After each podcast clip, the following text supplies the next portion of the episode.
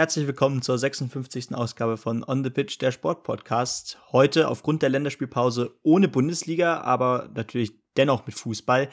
Aber natürlich auch wirklich wieder einiges im Petto, ähm, was in der restlichen Welt des Sports so äh, passiert ist in dieser Woche. Denn wieder gibt's auch äh, den guten alten Wintersport im Sommer. Ähm, denn der Sommer dreht ja jetzt auch noch mal so richtig auf gegen Anfang des Septembers. Natürlich, die Paralympics äh, sind jetzt zu Ende gegangen. Da gab es auch noch einen Weltrekord zu bestaunen und äh, ja, einige andere Goldmedaillen der Deutschen. Und ähm, ja, ansonsten Darts, äh, wie immer, alles Mögliche, ähm, um euch bestens zu informieren und damit auch wieder ein herzliches Hallo in Richtung Marburg zu David. Moin. Moin Benny. Ja, du hast schon richtig gesagt, der Sommer dreht nochmal auf. Das ist natürlich optimal für euch nochmal äh, frische Luft zu schnuppern und äh, uns äh, vor den Fernsehern dieser Welt alleine zu lassen. Und genau das ist ja unsere Aufgabe, nämlich dann zusammenzufassen, was so im Sport passiert ist, während ihr die Sonne draußen genossen habt. Und ja, ich denke, wir steigen einfach direkt ein mit drei schnellen Meldungen. Ähm, das eine ist der Triathlon in Rot. Dieses Jahr ist der Ironman auf Hawaii abgesagt worden und ja, die äh, Creme de la Creme der internationalen Triathlon-Szene hat sich dann in äh, Franken blicken lassen. Und äh, zwei Deutsche haben das Rennen für sich entschieden. Ähm, bei den Herren Patrick Lange, der ähm, ja auch vorne lange mit dabei war, und ähm, ebenso wie die Siegerin Anne Haug, die als Fränkin aber das erste Mal in der Triathlon-Hochbox Deutschland in Rot ähm, an den Start gegangen ist, unter anderem aufgrund ihrer wahnsinnig starken Marathonleistung, ähm, ja, dann den Ironman-Sieg für sich entscheiden konnte.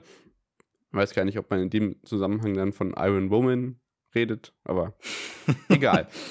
Die Volleyball-EM ist auch am Start. Ähm, die Herrenmannschaft bisher mit zwei Siegen ohne Satzverlust. Heute Abend geht es gegen ja, vermeintlich den stärksten Gruppengegner Frankreich. Ähm, auch das könnt ihr gerne verfolgen. Und äh, das PGA Tour Finale im Golf, das haben wir, glaube ich, bisher noch nie behandelt. Ähm, auch nur eine schnelle Meldung. Patrick Courtley aus den USA ja, gewinnt am Ende mit einem Schlag Vorsprung. Ähm, für alle, die sich jetzt fragen, spielt Tiger Woods eigentlich noch? Ähm, ja, theoretisch schon, aber hatte ich auch nicht mehr so ganz auf dem Schirm. Der hatte im Februar ja so diesen ganz heftigen Autounfall und ist noch nicht ganz da auf der Höhe und noch nicht wieder dabei. Ähm, genau, der California Corfey sicherte sich hier 15 Millionen US-Dollar und das ist sozusagen das höchst dotierte Preisgeld, was überhaupt ein einzelner Profisportler, egal in welcher Sportart, ähm, bekommen kann.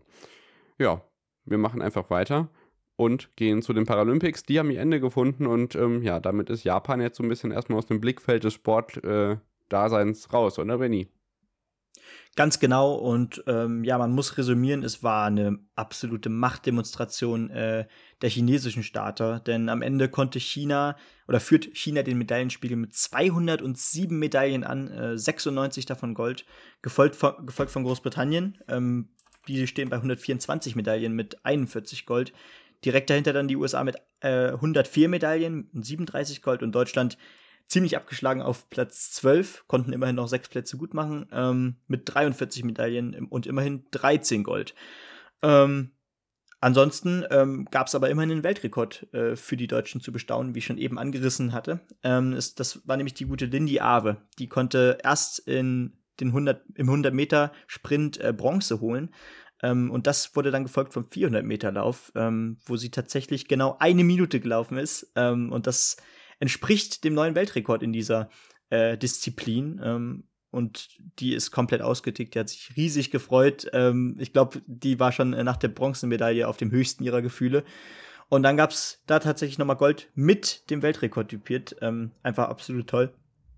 Und ähm, was da aus deutscher Sicht vielleicht noch heraussticht, ist ja der Bundesstützpunkt für Pararadsport und Leichtathletik, der ja den Sitz in Cottbus hat. Ähm, der konnte nämlich bei dieser, ja, bei diesen Olympischen Spielen oder bei diesen Paralympischen Spielen zehn Medaillen holen mit zwei Gold, zwei Bro äh, Silber und sechs Bronzemedaillen.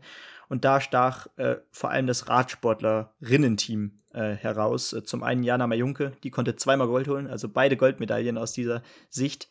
Und Angelika Breok, äh, Kaiser, die Silber und Bronze holte. Genau, das aus deutscher Sicht. Und ähm, ja, das waren jetzt auch wieder erstmal die olympischen Ereignisse diesen Jahres. Und jetzt können wir wieder drei Jahre warten. ja, wir können nur ein halbes Jahr warten, weil dann geht es in Peking im Winter schon weiter. Ähm, ich weiß gar nicht, ob du den Medaillenspiegel jetzt angesprochen hattest. 13 mal Gold, 12 ja. mal Bronze, 18 mal. Ja, ich kann auch nicht richtig vorlesen, aber Benny hat es ja eben schon richtig gesagt, von daher muss ich jetzt nicht nochmal sagen. Äh, genau, die Briten vor den US-Amerikanern auf äh, dem zweiten Platz im Medaillenspiegel. Ja, wir sehen uns dann wieder in äh, Peking, bevor wir uns bei 24 dann auf Paris freuen und dann auch wieder, ähm, ja, ähm, zuschauerfreundlichere TV-Zeiten für den europäischen Markt haben. Wir machen in der Zeit weiter mit der letzten Grand Tour des Radsports, mit, denen, äh, mit der habe ich euch ja die letzten drei bis vier Wochen schon, ähm, ja, beglückt, in dem Sinne. äh, genau wie unser guter Freund Gerhard Leinauer am äh, Eurosport-Mikrofon die Zuschauerinnen und Zuschauer beglückt hat, ähm, als er das Ganze kommentiert hat und ja, die Übertragung bei Eurosport gestaltete. Ich habe gesagt, Primus Roglic wackelt. Und ähm, ja, wird das ganze Ding nicht für sich entschieden. Ja, erstens kommt es anders, zweitens als man denkt. Ich habe erzählt, dass ähm, der Norweger, ähm, Moment, ich finde seinen Namen sofort wieder, ähm, der ja aufgrund einer Ausreißergruppe dann unterschätzt wurde, einfach ja, elend, elendig viele Minuten Vorsprung hatte, dann eine Woche lang im äh, roten Trikot gefahren ist, des Gesamtführenden, also das, was bei der Tour de France das gelbe Trikot ist.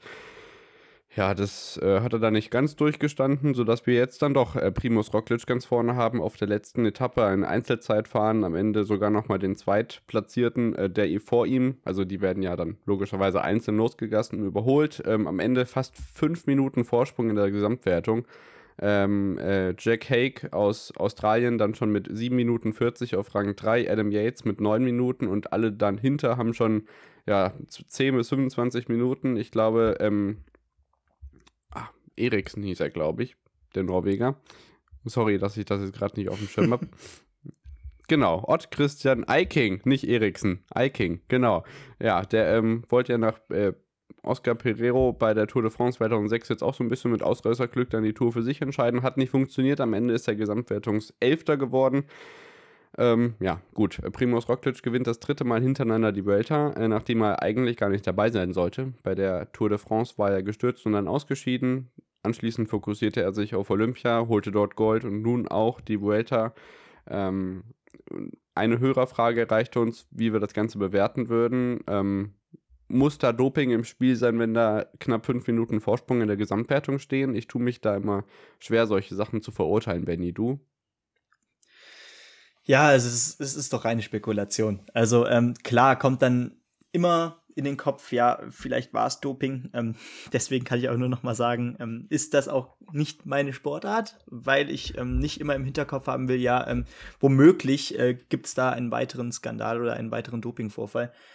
Aber ich glaube, letzten Endes ist es trotzdem jedes Mal halt Spekulation, ne? Und das kann man auch immer wieder sagen.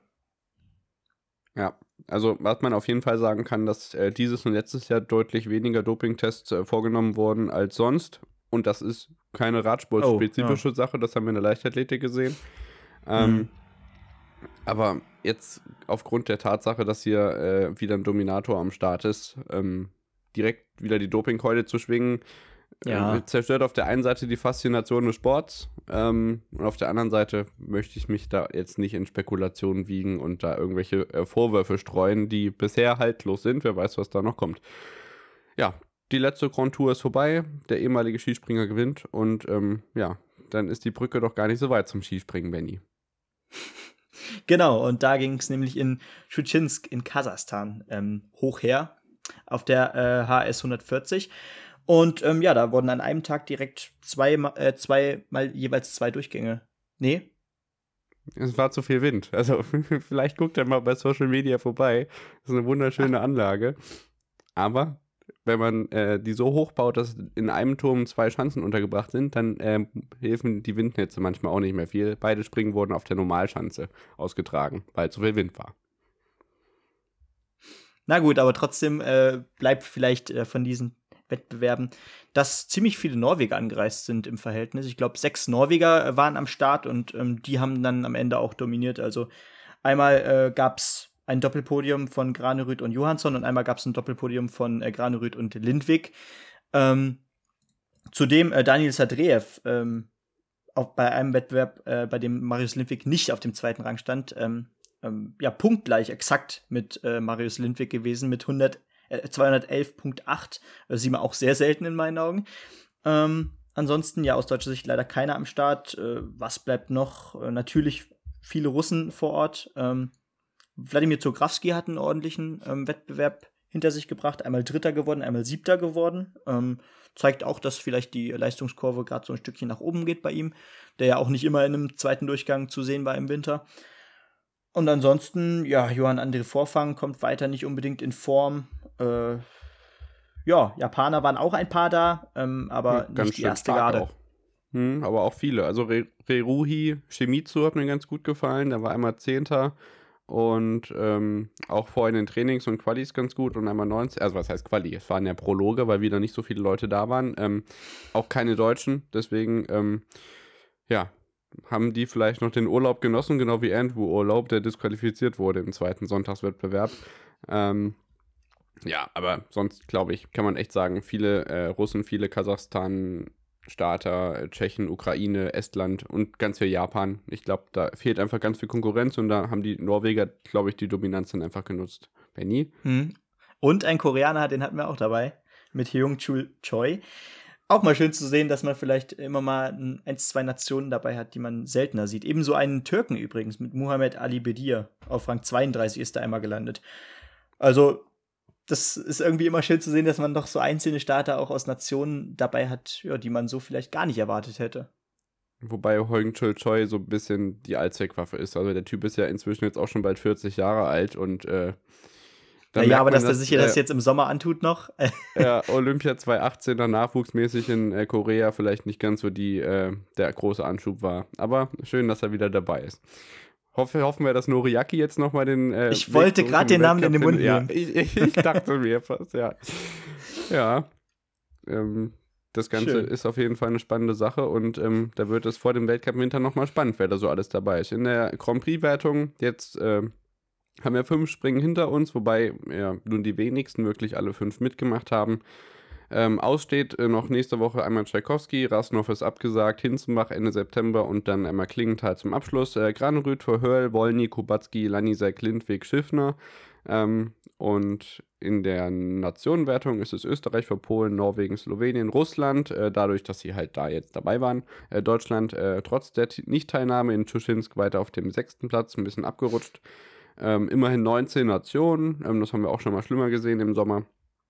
Und dann, ähm, denke ich, gehen wir weiter in Richtung Darts, Benny. Ganz genau, und da haben wir jetzt wirklich einen Haufen News. Ähm, zum einen fand ja am Wochenende oder fanden am Wochenende die letzten Turniere der Challenge Tour statt.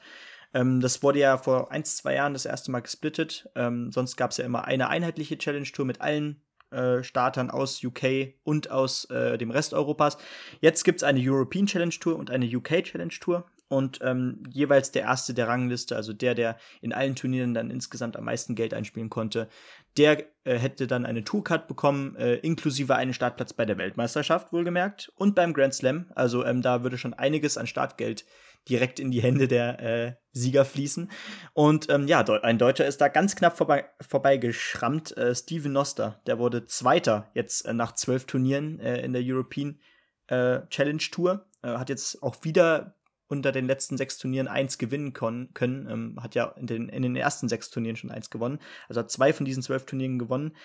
Leider am letzten Tag dann nur noch einmal in die letzten 64 gekommen und einmal in der ersten Runde ausgeschieden. Ähm, dementsprechend, ja, da war die, da war er dann doch nicht langatmig genug.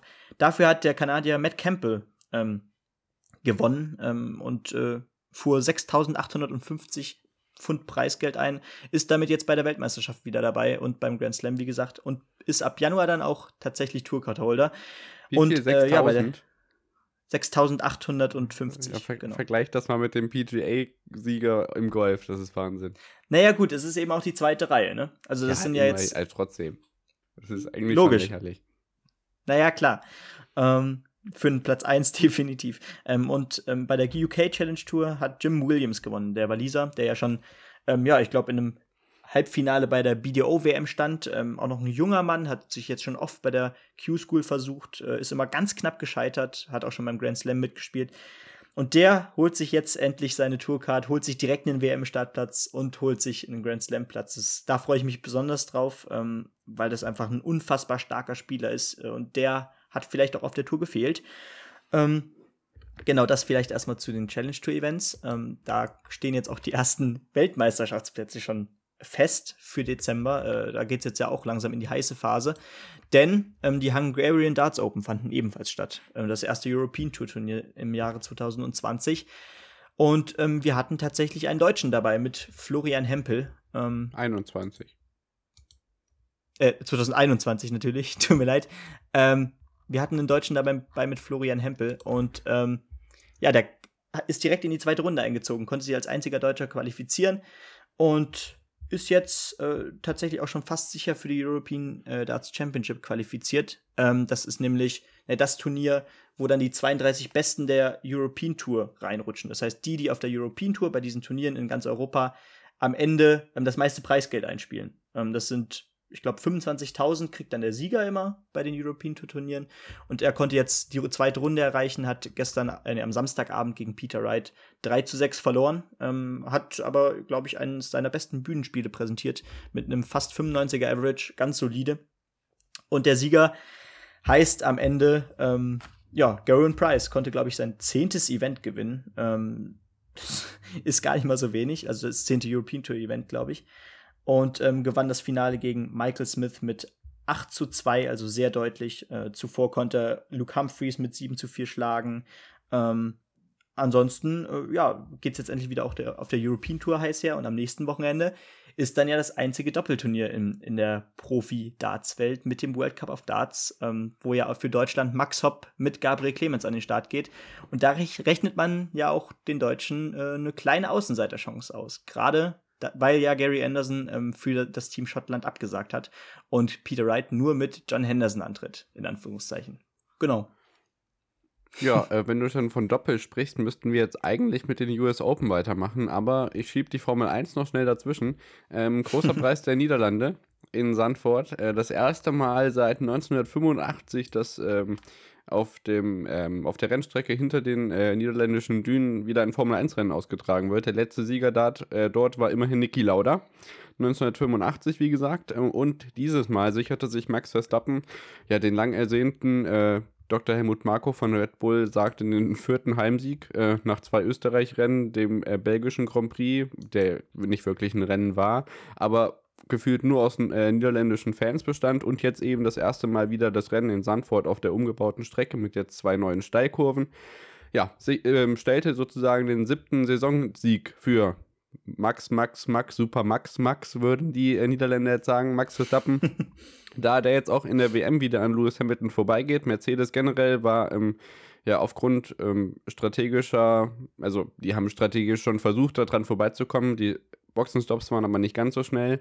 Dadurch, dass äh, Max Verstappen auch in der ersten Runde gleich die Führung behaupten konnte und einen gewissen Vorsprung zwischen sich und Hamilton aufbauen konnte, aber dann nicht wirklich eine Konkurrenz für den Red Bull-Fahrer darstellen. Äh, Sergio Perez, der aus der Boxengasse gestartet war, war ein bisschen weiter im Pech. Ähm, der hat eine ganz gute Aufholjagd hingelegt.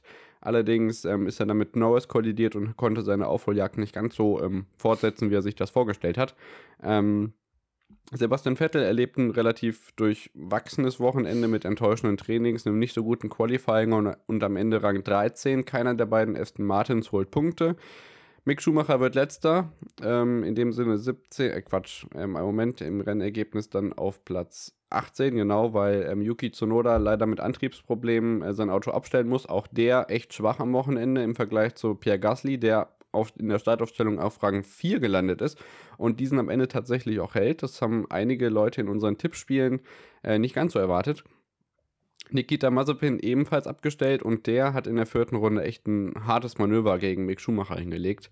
Äh, auf der Start- und Zielgerade aus der Steigkurve rauskommt, äh, wollte Max, äh, Mick Schumacher, äh, sag ich schon Max Verstappen, äh, er wird bestimmt mal so gut, aber noch nicht, ähm, Mick Schumacher mit deutlichem Tempoüberschuss rechts an äh, Mazepin vorbei was macht Mazepin? Zieht rechts rüber in Richtung äh, Boxeneinfahrt und ähm, da ist jetzt nicht wirklich eine Auslaufzone, sodass da großartig gefedert ist mit diesen Tecpo-Barriern, sondern da ist halt einfach eine lackierte Betonmauer, in die äh, Mick Schumacher gerne auch äh, hätte reingedrückt werden können, wenn es nach Mazepins äh, Bewegung nachzuurteilen ist. Am Ende hat ähm, Mick Schumacher dann Poller abgeräumt Meistens ist das dann dieser Markierungspoller mit einer Kamera, der den Boxeneingang äh, markiert. Ähm, dadurch musste er nochmal in die Boxengasse, weil er sich dort Reifen und Frontflügel kaputt gefahren hat und ähm, ja, viele im Formel 1 Paddock schreien wieder danach, dass Nikita Mazepin eben überhaupt nichts in der Formel 1 zu tun hat. Auch Ralf Schumacher, äh, Sky-Experte und ähm, Peter Hardenacke, der Moderator da. Ich tue mich auch echt langsam schwer. Es ist nicht mehr feierlich und vor allem ist es lebensgefährlich. Ich verstehe nicht, wie sich das da weiterhalten kann. Ja, ähm, aber wir blicken noch weiter auf das Ergebnis in der Startausstellung vorher. Die Ferrari ist ganz gut auf 5 von 6, Leclerc und Sainz. Äh, Giovinazzi mit einem erfreulichen siebten Platz kann das am Ende nicht ganz halten auf Platz 14. Sein Teamkollege ist ja eigentlich Kimi Räikkönen. Der wurde auf äh, Corona positiv getestet. Das heißt, es musste der Ersatzfahrer Robert Kubica einspringen, ähm, der sein letztes Saisonrennen oder sein letztes Formel-1-Rennen, besser gesagt, ja in der Saison 2019 angetreten ist in Abu Dhabi damals. Das ist auch derjenige, der nach ganz vielen Jahren Pause mit der schlimmen Rallye-Handverletzung ja praktisch einhändig Formel 1 fährt. Das ist absolut wahnsinnig. Und nach dem, was wir letzte Saison bei ähm, Deko Hülkenberg gesehen haben, ist es schon echt schwierig, auch mental und physisch so ein äh, Formel 1-Rennen durchzustehen. Das hat er super gemacht. Ist vor Latifi ins Ziel gekommen auf Platz 15, also direkt hinter seinem Teamkollegen. Das ist echt ein guter Auftritt gewesen. Ähm, die McLaren ohne Punkte. Ähm, Im Rennen dann äh, Leclerc auf 5, Alonso auf 6, Sainz auf der 7, Perez auf der 8, weiter nach vorne ging es dann doch nicht mehr. Ocon auf der 9 und äh, Norris mit dem einzigen Punkt für McLaren auf der 10. Dahinter Ricciardo, Stroll, Vettel, Giovinazzi, Kubica, Latifi, Russell, der auch aufgegeben hat und äh, Mick Schumacher, der dennoch dahinter gewertet wird nach äh, 69 der 72 Rennrunden. Ja, in der WM sieht das jetzt folgendermaßen aus. Max Verstappen und ja, wir haben jetzt halbe Punkte. Das wird sich auch bis zum Saisonende wahrscheinlich so ziehen, dank dem Belgien, in Anführungszeichen, Rennen. 224,5 Punkte für Verstappen, drei Punkte dahinter Lewis Hamilton, 123, also schon deutlich abgeschlagen Bottas, 114 Norris, also verliert hier den äh, dritten Platz in der WM, den er zwischenzeitlich mal hatte. Perez 108, ähm, kommt also auch langsam auf den grünen Dampfer, auch wenn die letzten Rennen überhaupt nicht gut aussahen. Äh, Leclerc und Sainz dahinter. Dann Gasly, Ricciardo, Alonso, Ocon, Vettel mit 35 Punkten, ähm, Gut, da rechnet man sich gerne noch 18 drauf äh, aus dem Ungarn-Rennen, aber das ging benzintechnisch nicht. Zunoda Stroll, Russell äh, Tifi Raikön und ähm, ja, die einzigen beiden ohne Punkte sind die beiden Haas-Fahrer und Robert Kubica. In der Konstrukteurs-WM sind Mercedes und Red Bull jetzt, lasst mich überschlagen, 12 Punkte auseinander. Ferrari äh, 11,5 Punkte vor McLaren und ansonsten muss man einfach schauen, was die nächsten Rennen bringen. Nächste Woche geht schon weiter im Königlichen Park in Monza mit dem großen Preis von Italien. Danach geht es Russland, Türkei, ähm, USA, Mexiko, Brasilien, dann ein Rennen, wo man noch nicht weiß, wo es stattfindet. Es wird sogar wieder Katar gehandelt. Ähm, das wäre eine Formel 1-Premiere in einem Land, in dem ich eigentlich keine Sportveranstaltung sehen würde. Danach die Premiere in Saudi-Arabien, es wird nicht besser. Und das Saisonfinale stand jetzt in äh, Abu Dhabi in den Vereinigten Arabischen Emiraten. Geld regiert die Welt. Ich glaube, ich habe sonst äh, zur Formel 1 weiter nichts vergessen und ähm, würde dann übergeben zum Tennis mit den US Open. Ja, sehr gerne. Ähm, da geht es ja jetzt schon in die Achtelfinals. Und aus deutscher Sicht durchaus ähm, erfolgreich, äh, bei den Herren zumindest. Ähm, vielleicht gehen wir erstmal auf die Herren ein. Ähm, da haben wir nämlich drei Deutsche im Achtelfinale ähm, und der eine ist leider auch schon ausgeschieden. Ähm, nämlich handelt es sich dabei um äh, Peter Gojo Gojocic. Neu, äh, wie alt ist er? Äh, 32 Jahre alt.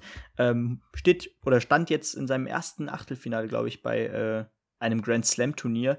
Und ähm, das eben als Qualifikant tatsächlich. Äh, verlor hier dann äh, 7 zu 5, 1 zu 6, 7 zu 5, 2 zu 6, 0 zu 6 gegen den äh, Spanier Alcaraz, der auf äh, Platz 55 gewertet wird.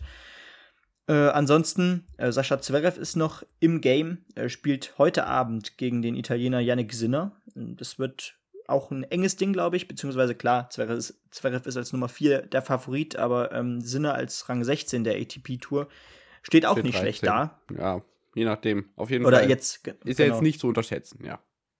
Ja, ich glaube 13, wie gesagt, wieder äh, wegen der Live, wegen dem Live-Ranking hm, durch das, das kann Turnier. sein. Ja, da ähm, hat Oskar Otte den schwereren Gegner erwischt. Ja, definitiv. Äh, aber Oskar Otte steht wieder in einem Achtelfinale bei einem Grand Slam, auch sehr schön zu sehen, der 28-Jährige. Äh, der trifft auf den, auf den Italiener, auch einen Italiener, äh, Matteo Berrettini. Ähm, der steht nicht im Live-Ranking, auf Rang 18 momentan. Nee, auf Rang, Rang 8 momentan, genau. Ähm, also das ist auf jeden Fall ein sehr hartes Los. Und bei den Damen, da ist ja Angie Kerber leicht, leider im Achtelfinale ausgeschieden, ne, David? Ja, also ich habe mir die Nacht um die Ohren geschlagen und habe gehofft, dass ich äh, zwei deutsche Erfolgserlebnisse bejubeln darf. Äh, das eine war Gojorcik gegen Alcaraz, äh, den überragenden, äh, die, ja, die praktisch neue spanische Nachwuchshoffnung. Es wird schon gesagt, Nadal 2.0. Es war ein Fünfsatzspiel, ähm, 7 zu 5, 1 zu 6, 7 zu 5. Also Gojaucik äh, nach drei Sätzen mit zwei vorne. Ähm, dann aber 2 zu 6 und vor allem im letzten dann 0 zu 6. Da hat ähm, ja beide auch schon echt gut äh, mit äh, Physiotherapie und äh, Schmerztabletten versorgt worden im vierten und fünften Satz. Am Ende ist es trotzdem ein Riesenerfolg. Man muss bedenken, Peter Georgik hat äh, keinen eigenen Trainer im Moment, hat keinen Physiotherapeuten. Das ist sozusagen ein Ein-Mann-Team. Und als Ein-Mann-Team bei einem Grand Slam-Turnier bis ins Achtelfinale zu kommen, das ist schon ordentliche Leistung. Ähm, bei den Damen, bei ähm, Angie Kerber war es äh, ein bisschen, ja, glaube ich, auch so ein bisschen die mentale Komponente. Es gab, glaube ich, auch ein Tornado, wenn ich es mitbekommen habe, da in der Gegend. Ähm, und das hat ja unter anderem auf äh, nicht nur ein bisschen äh, mentale Körner, sondern auch Schlaf geraubt. Äh, am Ende ist es 6 zu 4, 6 zu 7 in einem Tiebreak mit 5 zu 6 und 2 zu 6 gegen Fernandes aus Kanada. Ähm, aber ich denke, sie ist nicht die einzige Favoritin, denn auch äh, Barty ist ausgeschieden gegen Rogers aus den USA. Genau, äh, und vielleicht gehen wir aber dann noch auf die Leute ein, die noch drin sind. Ähm, mhm, denn bei, ja. bei den Männern, ähm, ja, bei den Männern sind auch noch einige Favoriten im Rennen. Wie gesagt, Berrettini als mittlerweile, glaube ich, sogar Rang 6 äh, im Live-Ranking. Mhm, ja. äh, Djoko ja. Djokovic ist noch drin. Äh, der trifft auf den äh, regionalen Brooksby, auf, auf Jensen Brooks, Brooksby, Rang 99 in den Rankings, wie ich gelesen habe. Äh, Medvedev ist noch drin, der steht auch schon im Viertelfinale. Er schlug nämlich Evans mit äh, 6-3, 6-4, 6-3 glatt und trifft im Viertelfinale auf, den, auf einen weiteren Qualifikanten. Also Jawohl. wir haben schon einen, Qualifik einen Qualifikanten im äh, Viertelfinale, nämlich Jetzt äh, Van, den Namen auch vor. Jawohl. Van de Sandschulp, genau. Botic van de Sandschulp, herrlich. Ja, ähm, genau, und bei den Herren im Doppel sind auch noch welche weiter. Ähm, zweite Runde Walkover für Dominik Köpfer und Emil Ruskovori aus Finnland. Und äh, Kevin Krawitz durfte auch spielen im Achtelfinale. Die gewannen gegen ein, äh, mit einem Rumänen zusammen gegen einen Mexikaner und einen Argentinier. Ähm, ebenfalls weiter ist dann, äh, nee, heute ist das Achtelfinale von Dominik Köpfer und dem Finnen äh, unter anderem gegen Murray und Soros, also ein britisch-brasilianisches Duo. Und Andreas Mies ist auch noch dabei. Der spielt mit einem äh, Kasachen zusammen und die beiden treffen auch heute auf zwei Franzosen. Unter anderem Nicolas Mahou, der ja damals in äh, Wimbledon am längsten Tennisspiel aller Zeiten beteiligt war. Ähm, Kevin Krawitz ist wie gesagt gegen zwei US-Amerikaner dann im Viertelfinale. Da steht allerdings noch offen, wann das ist. Ähm, bleibt allerdings gerne auf dem Laufenden. Das Ganze könnt ihr bei Eurosport verfolgen. Ne? Immer genau. die Nächte um die Ohren hauen ja, gerade beim äh, bei den US Open jetzt lohnt sich das doch wirklich. Und gerade wenn man dann auch noch sogar ein bisschen äh, die eigenen äh, in Anführungszeichen Landsmänner, weil die Landsfrauen sind ja leider schon ausgeschieden, anfeuern kann. Genau, da ähm, war, glaube ich, Andrea Petkovic im Doppel noch unterwegs. Ähm, die ist aber auch schon rausgeflogen. Ich versuche gerade noch zu schauen, wann. Genau, auch gestern äh, im Doppel mit äh, Tom Ljanovic aus, müsste Australien sein, gegen ähm, Ukraine und Rumänien ausgeschieden. 7 zu 5, 1 zu 6 und 2 zu 6. Aber wenn wir schon bei Nacht um die Ohren schlagen sind, habe hab ich noch eine gute Nachricht für euch. Äh, und vor allem an alle die aus der Hashtag RunNFL-Community, denn der Europachef der NFL hat angekündigt, dass ähm, es jetzt auf jeden Fall ein Spiel in Deutschland geben wird. Und zwar voraussichtlich schon nächstes Jahr. Und äh, wenn nicht, dann erst in 2023. Aber das ist auf jeden Fall eine gute Nachricht für den wachsenden äh, Footballmarkt in Deutschland, dass wir ja. jetzt auch endlich mal ein Spiel auf deutschem Boden bekommen. Auch wenn ich das ein bisschen skurril finde, generell, wenn Ligen in anderen Ländern spielen, zur Markterschließung. Schöne Grüße an das spanische Pokalfinale im Fußball. Ähm, aber ich glaube, das ist dennoch eine gute Nachricht. Jetzt ist die Frage noch offen, wo genau das stattfindet.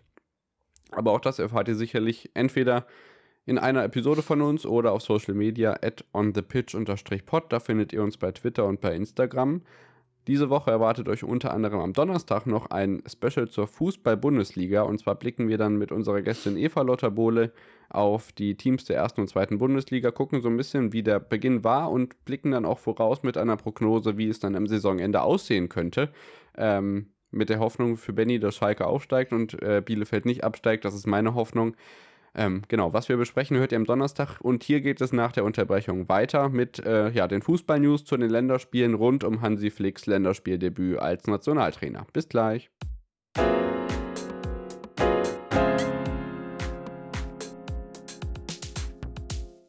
Da sind wir wieder zurück nach der Unterbrechung und widmen uns dem internationalen Fußball. Wir haben ja gerade keine Bundesliga. Es ist die Länderspielpause und ähm, ja, die berühmte WM-Qualifikation für äh, die WM nächstes Jahr.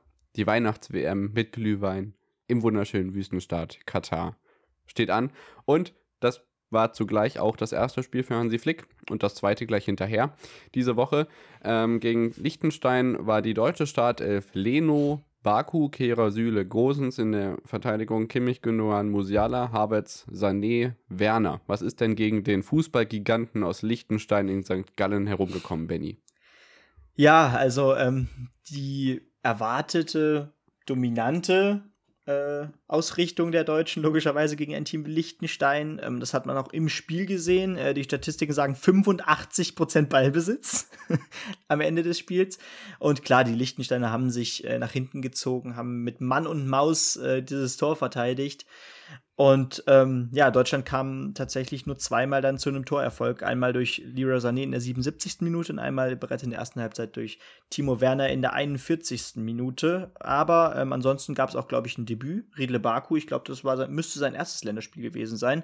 Ähm, kam auf der rechten Außenbahn. Äh, defensiv zum Einsatz. Musiala spielte von Anfang an, Tilo Kehrer spielte von Anfang an, was mich als Schalker natürlich sehr freut ähm, und hat auch wirklich dann in beiden Spielen, wenn wir nachher noch dazu kommen, ähm, einen sehr soliden Job gemacht. Ja, ähm, außerdem Bernd Leno für den äh, ja doch angeschlagenen Manuel Neuer, das haben wir in der Bundesliga ja auch gesehen. Ähm, da hat er dann doch gespielt und jetzt gestern im zweiten Spiel der WM-Qualifikation, ähm, zumindest jetzt in dem Block, hat er auch wieder gespielt. Ähm, ja, ich glaube einfach insgesamt nicht ganz so durchsetzungsfähig. Am Ende ein 2-0 mit Werner und Sané. Ja, also ich glaube, da müssen wir jetzt gar nicht so viel drüber verlieren, denn das zweite Spiel gegen ähm, Armenien war deutlich besser. Das war dann zu Hause gegen Stu äh, in Stuttgart, bevor es am Mittwoch gegen Island geht, auf Island. Ähm, ja, ein 6 zu 0 Sieg und ich glaube, das war schon mehr Flick-Fußball, als wir uns das im Liechtenstein-Spiel gesehen hatten. Da hatte Lothar Matthäus ja noch gesagt, der bei RTL im Moment Experte ist. Ähm, wir sehen einen zweistelligen Sieg gegen Liechtenstein, am Ende waren es zwei Tore, gegen Armenien waren es sechs und das hat deutlich mehr Spaß gemacht. Ja, und das war wirklich äh, ein Offensivfeuerwerk, wie es im Buche stand. Ähm, Gerade gut, Armenien, wenn man dann auf die Spieler guckt, beispielsweise ein Mikitarian äh, oder Adamian, äh, das sind Spieler, die sind auch äh, auf einem Bundesliga-Niveau und ähm, dementsprechend hat sich Armenien auch nicht äh, wie die Liechtensteiner ganz nach hinten gezogen, äh, hat auch versucht, selbst ein bisschen äh, das Spiel aufzuziehen. Äh, da waren es in Anführungszeichen nur 76 Prozent bei Besitz. ähm, klar, Deutschland hat einfach äh, alle Luftzweikämpfe gewonnen übrigens. Ähm, hat nicht nur die Lufthoheit gehabt, hat auch offensiv äh, komplett alles in der Hand gehabt.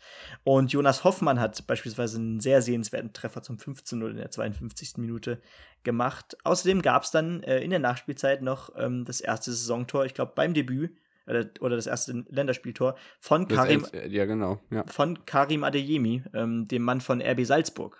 Und da haben wir, glaube ich, auch einen Mann, der könnte im Sturm noch mal ganz wichtig werden, gerade weil wir da gar nicht so viele Männer haben. Ja, genau, das wurde von Florian König auch angesprochen, dass der, der Sturm nach wie vor die äh, Schwachstelle in der deutschen Fußballnationalmannschaft ist. Ähm, das ist natürlich jetzt wieder eine Hoffnung, auf die wir uns setzen können. Äh, Timo Werner sah jetzt äh, ja nicht durchweg gut aus, aber ich finde, man sollte immer nicht so stark auf ihn raufpreschen. Das tut niemandem gut, auch wenn Leroy Sané jetzt dadurch ein bisschen Aufschwung erlebt, aber deswegen muss man nicht gleich Spieler auspfeifen. Genau.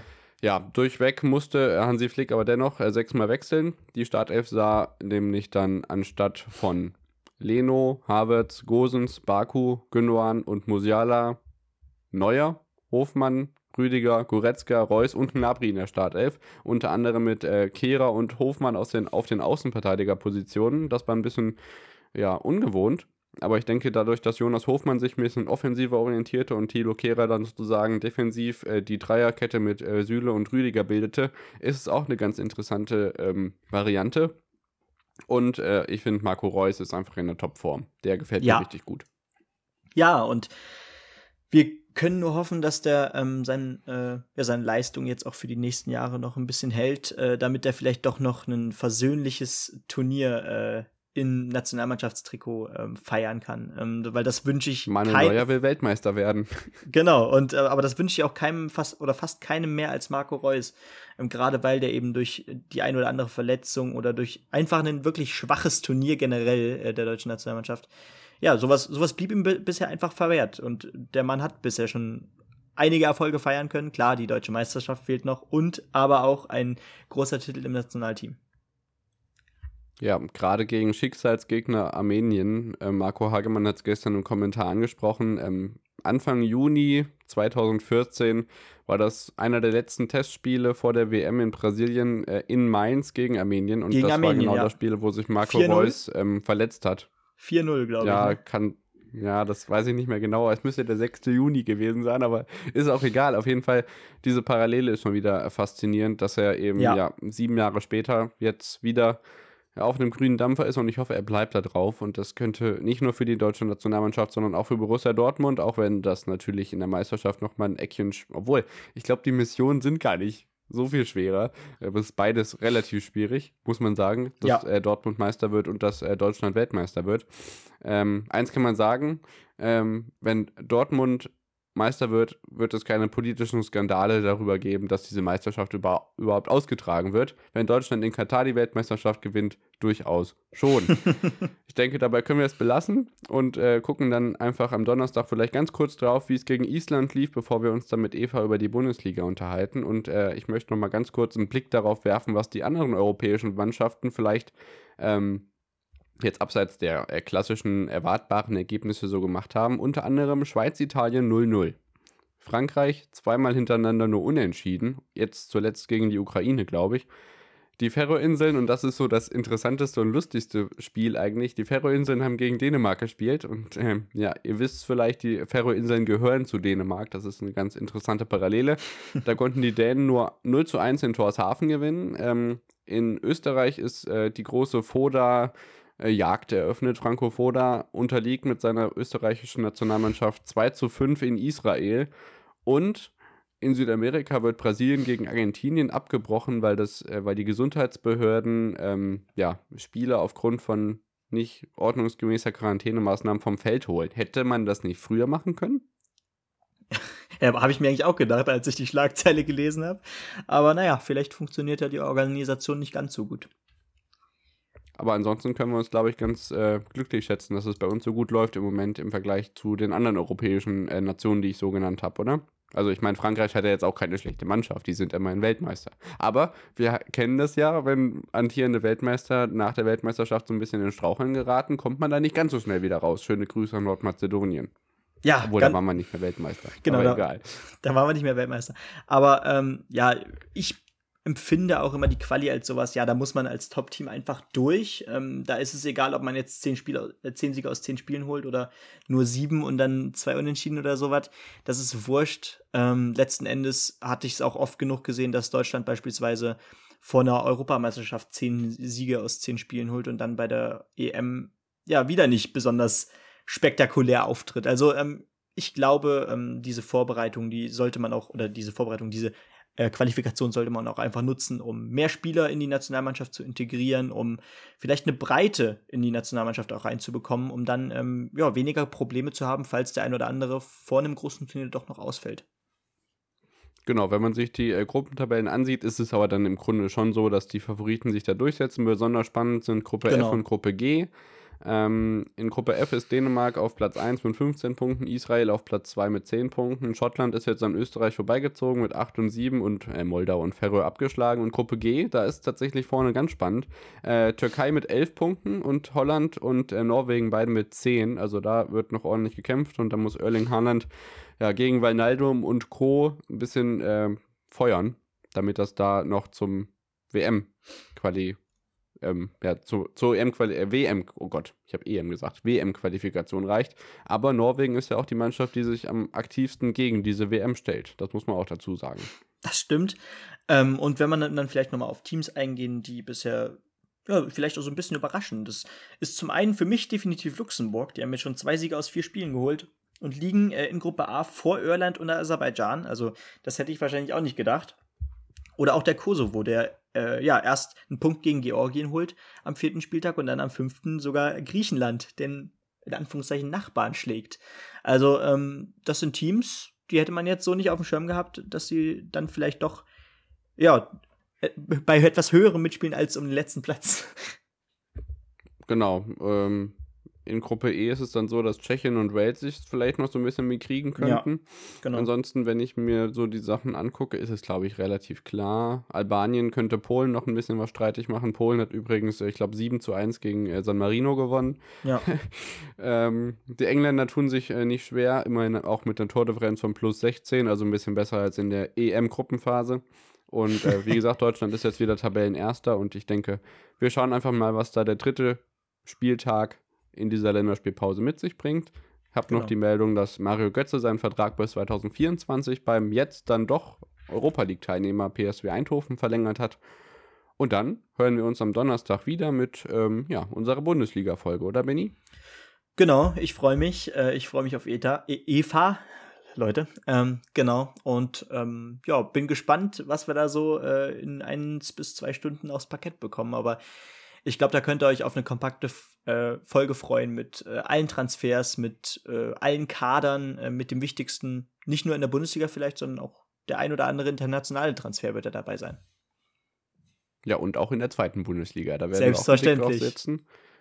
Ähm, selbstverständlich. Benny grinst sich schon ein. Das Grinsen wird sich bis Donnerstag halten. In der Zwischenzeit könnt ihr natürlich gerne in unserem Linktree link.ee slash on the pitch gucken. Da habt ihr nämlich Zugang zu Twitter, Instagram, unserer Anchor-Page, unserem Spotify-Zugang, was auch immer ihr wollt. Schaut da gerne mal vorbei, at on the pitch pod, da findet ihr uns bei Twitter und bei Instagram. Schaut also einfach mal vorbei. Wir hören uns am Donnerstag wieder, wünschen euch eine schöne Woche. Genießt die Sonne, wir bleiben für euch am Ball und dann sind wir wieder da. Bis dann. Ciao. Tschüss.